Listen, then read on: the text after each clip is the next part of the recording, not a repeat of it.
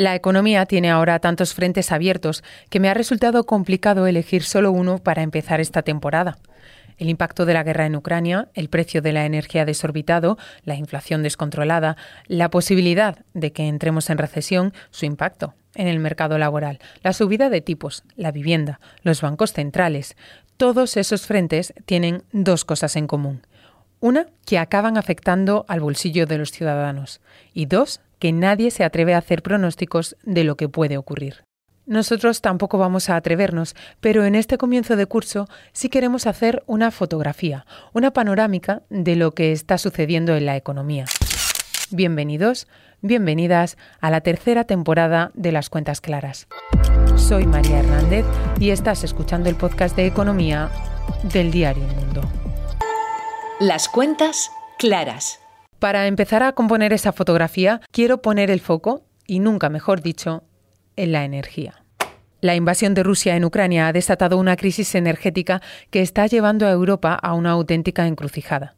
La factura de la luz acumula meses disparada y hay países, como Alemania, donde ya se preparan para un invierno muy complicado. La Comisión Europea, ante este escenario, ha puesto en marcha una serie de medidas de ahorro y se está planteando ahora algo que era impensable prácticamente hace apenas un año, cambiar el sistema energético de la Unión.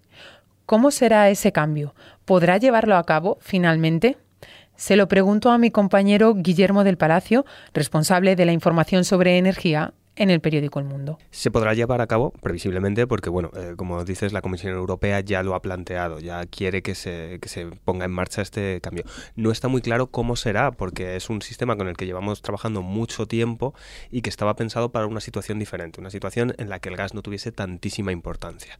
Entonces, lo que sí que podemos deducir es que se querrá desacoplar de alguna forma el precio del gas para la generación eléctrica del resto del mercado. Berlín da por perdido el suministro a través del gasoducto Nord Stream que, viene desde Rusia eh, después de los cortes que ha habido en las últimas semanas.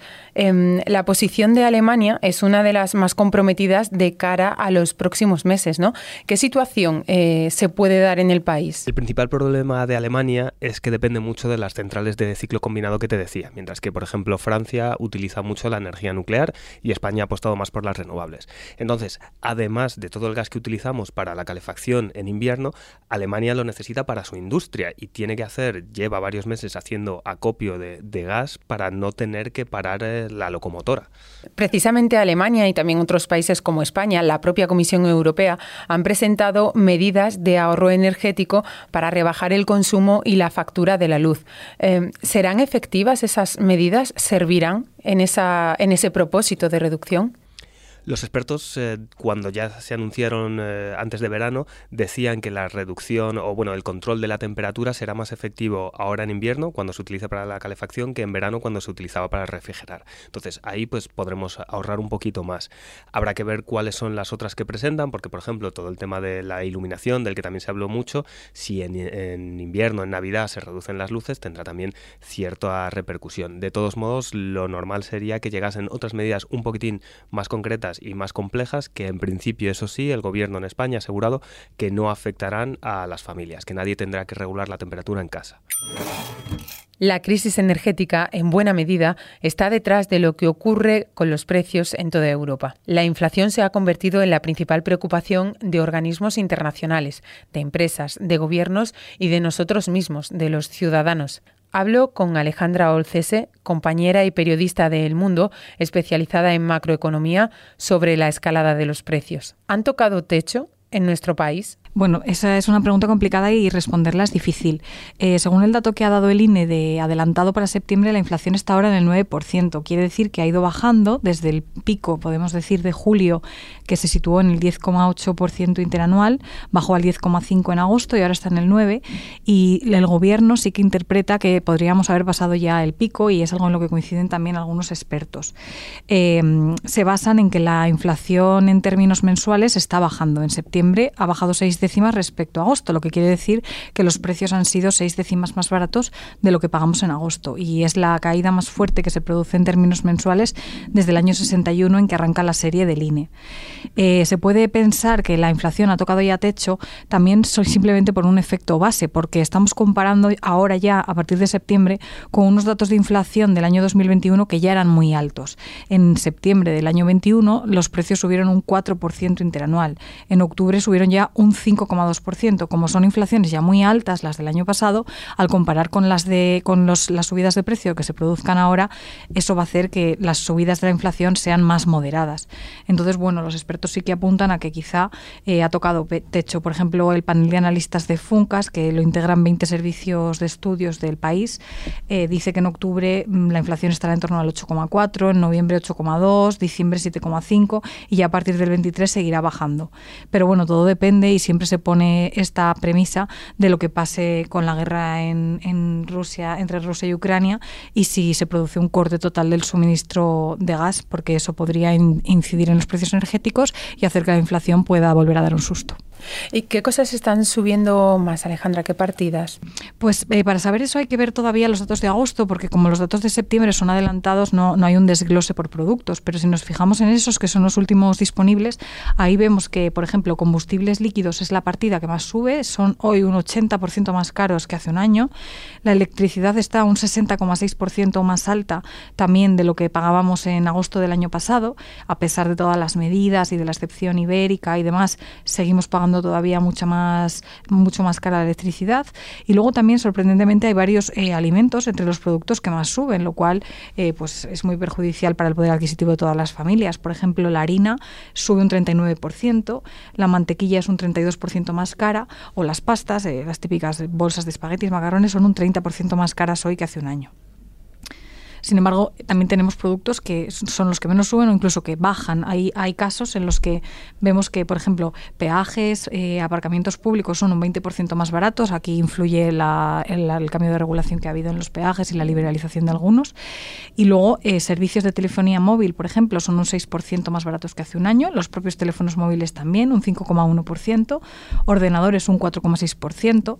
Suelen ser productos que son bastante caros o que eh, son duraderos y tienen precios más elevados y que para los cuales suele hacer falta un ahorro previo. Entonces, eh, son productos cuyo consumo se está ahora postergando. Las familias están dejando de comprar estos productos esperando a que a, más adelante, a que mejore su situación y a lo mejor precisamente por la caída de la demanda podemos ver precios un poquito más baratos. Y luego, según un informe que se publicó recientemente de Idalo, un comparador de precios, eh, hay productos también duraderos como los frigoríficos o los colchones, que también suelen ser más caros, que ahora mismo están un 30% más baratos que hace un año.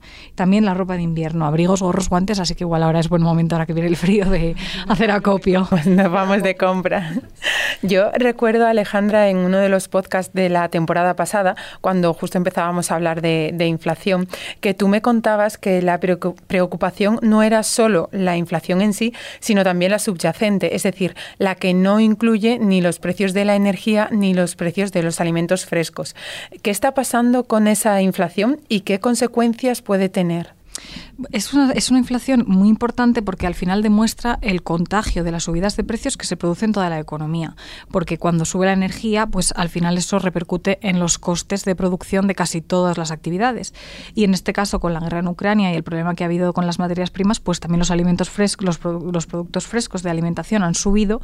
Y, y bueno, sería lógico pensar que solo suban esos, pero no, efectivamente se ha producido un contagio y la inflación subyacente, que no los tiene en cuenta, sube ahora un 6,2%.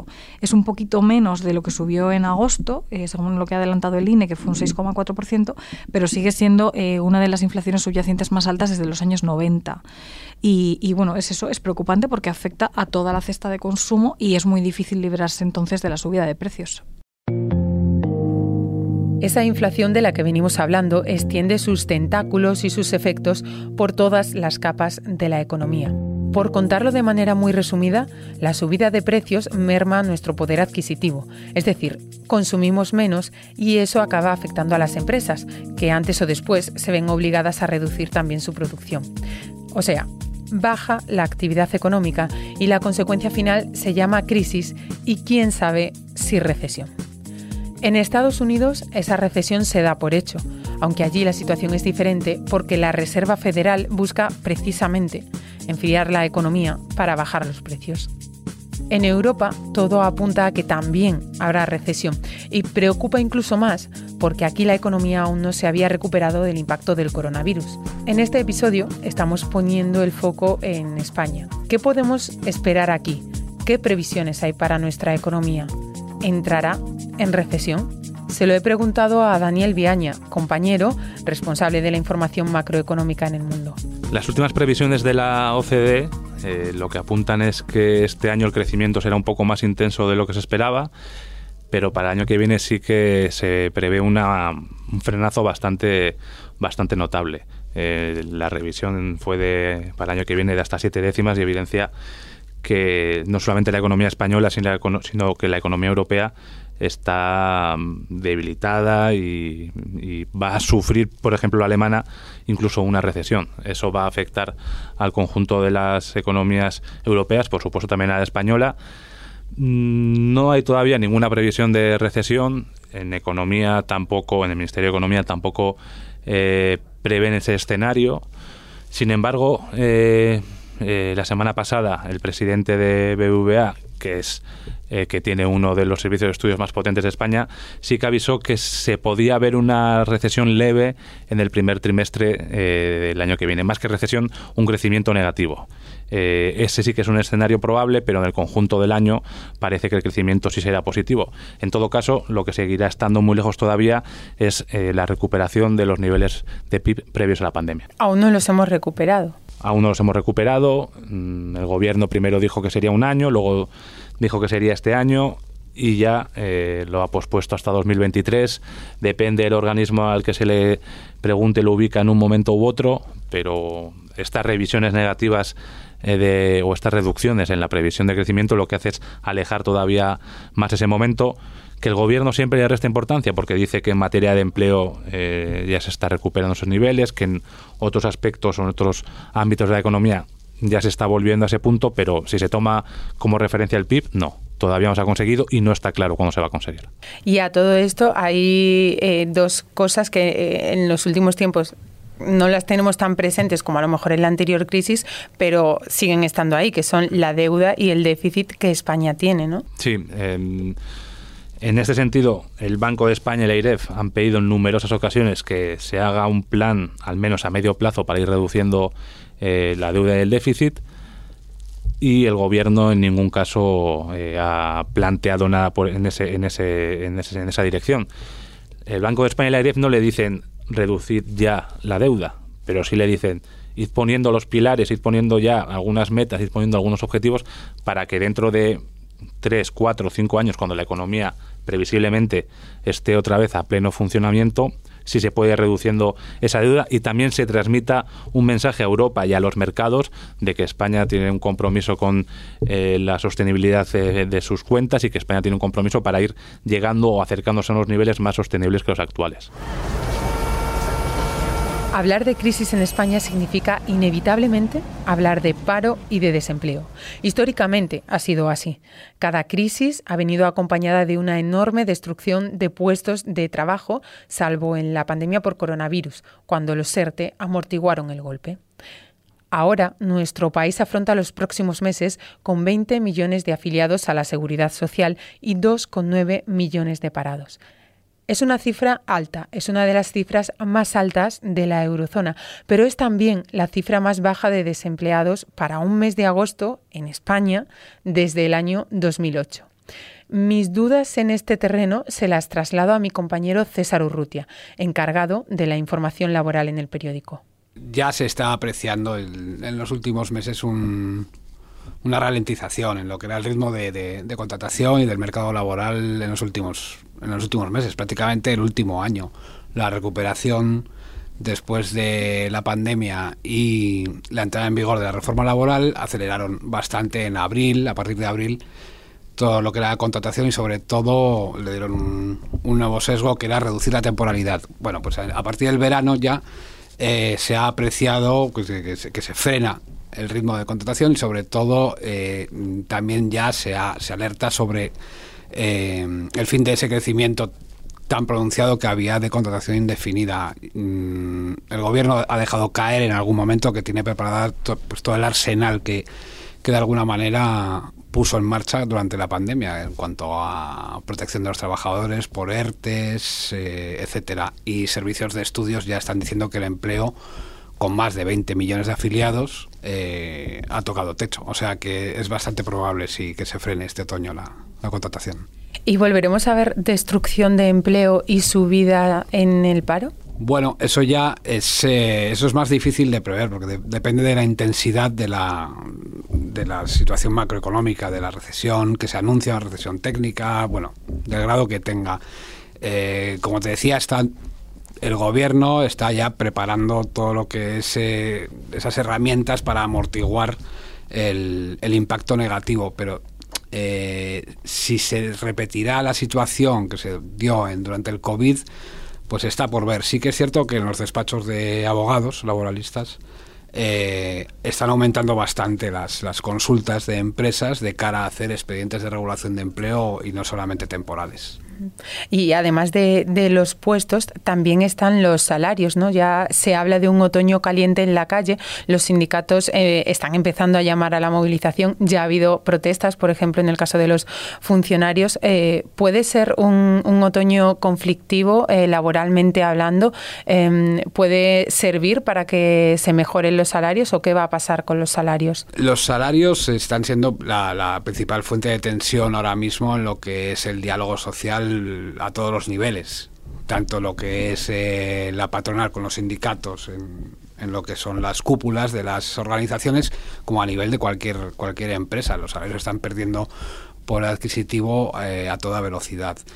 Mm, Frente a esto, ¿qué sucede? Que eh, las empresas no quieren, sobre todo la patronal, no quiere marcar una pauta de que todas las empresas tengan un mínimo de, subida salarial para todos los eh, para todos los trabajadores, porque hay eh, multitud de casos que, en los que unas empresas, las empresas no pueden subir al 3,5%, que es lo que va a subir, a, por ejemplo, este año a, a los funcionarios y tampoco se quieren comprometer a subidas similares en, próximos años. Entonces, lo que se opta es por negociaciones sectoriales eh, y a nivel provincial.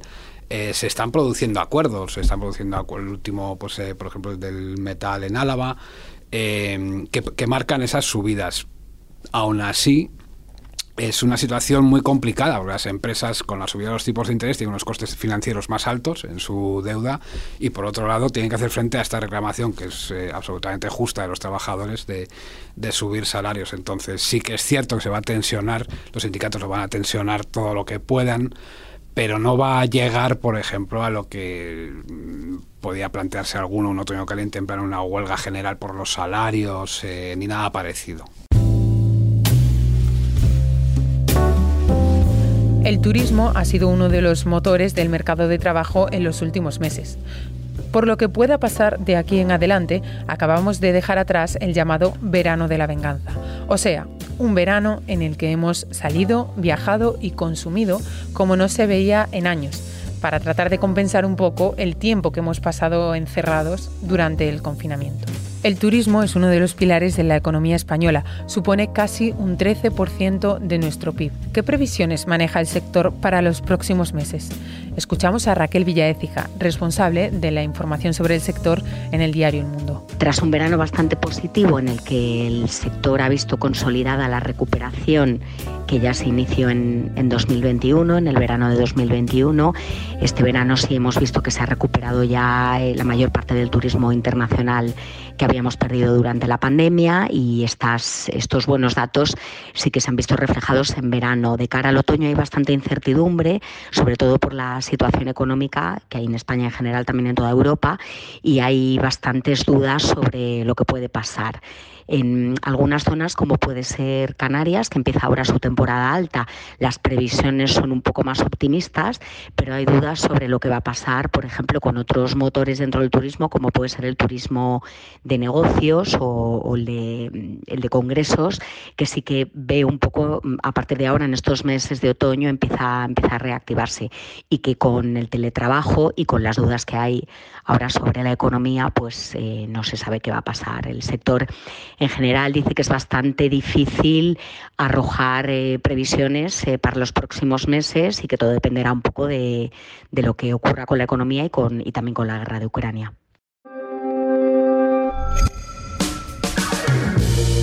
Toda fotografía es un marco y eso es lo que hemos intentado plantear en este episodio, un punto de partida que semana a semana iremos ampliando. Mientras tanto, ya sabes que puedes seguir toda la información en el mundo, elmundo.es y nuestras redes sociales. Daniel Icedín se ha encargado del montaje y nosotros volvemos el lunes. Gracias por escucharnos.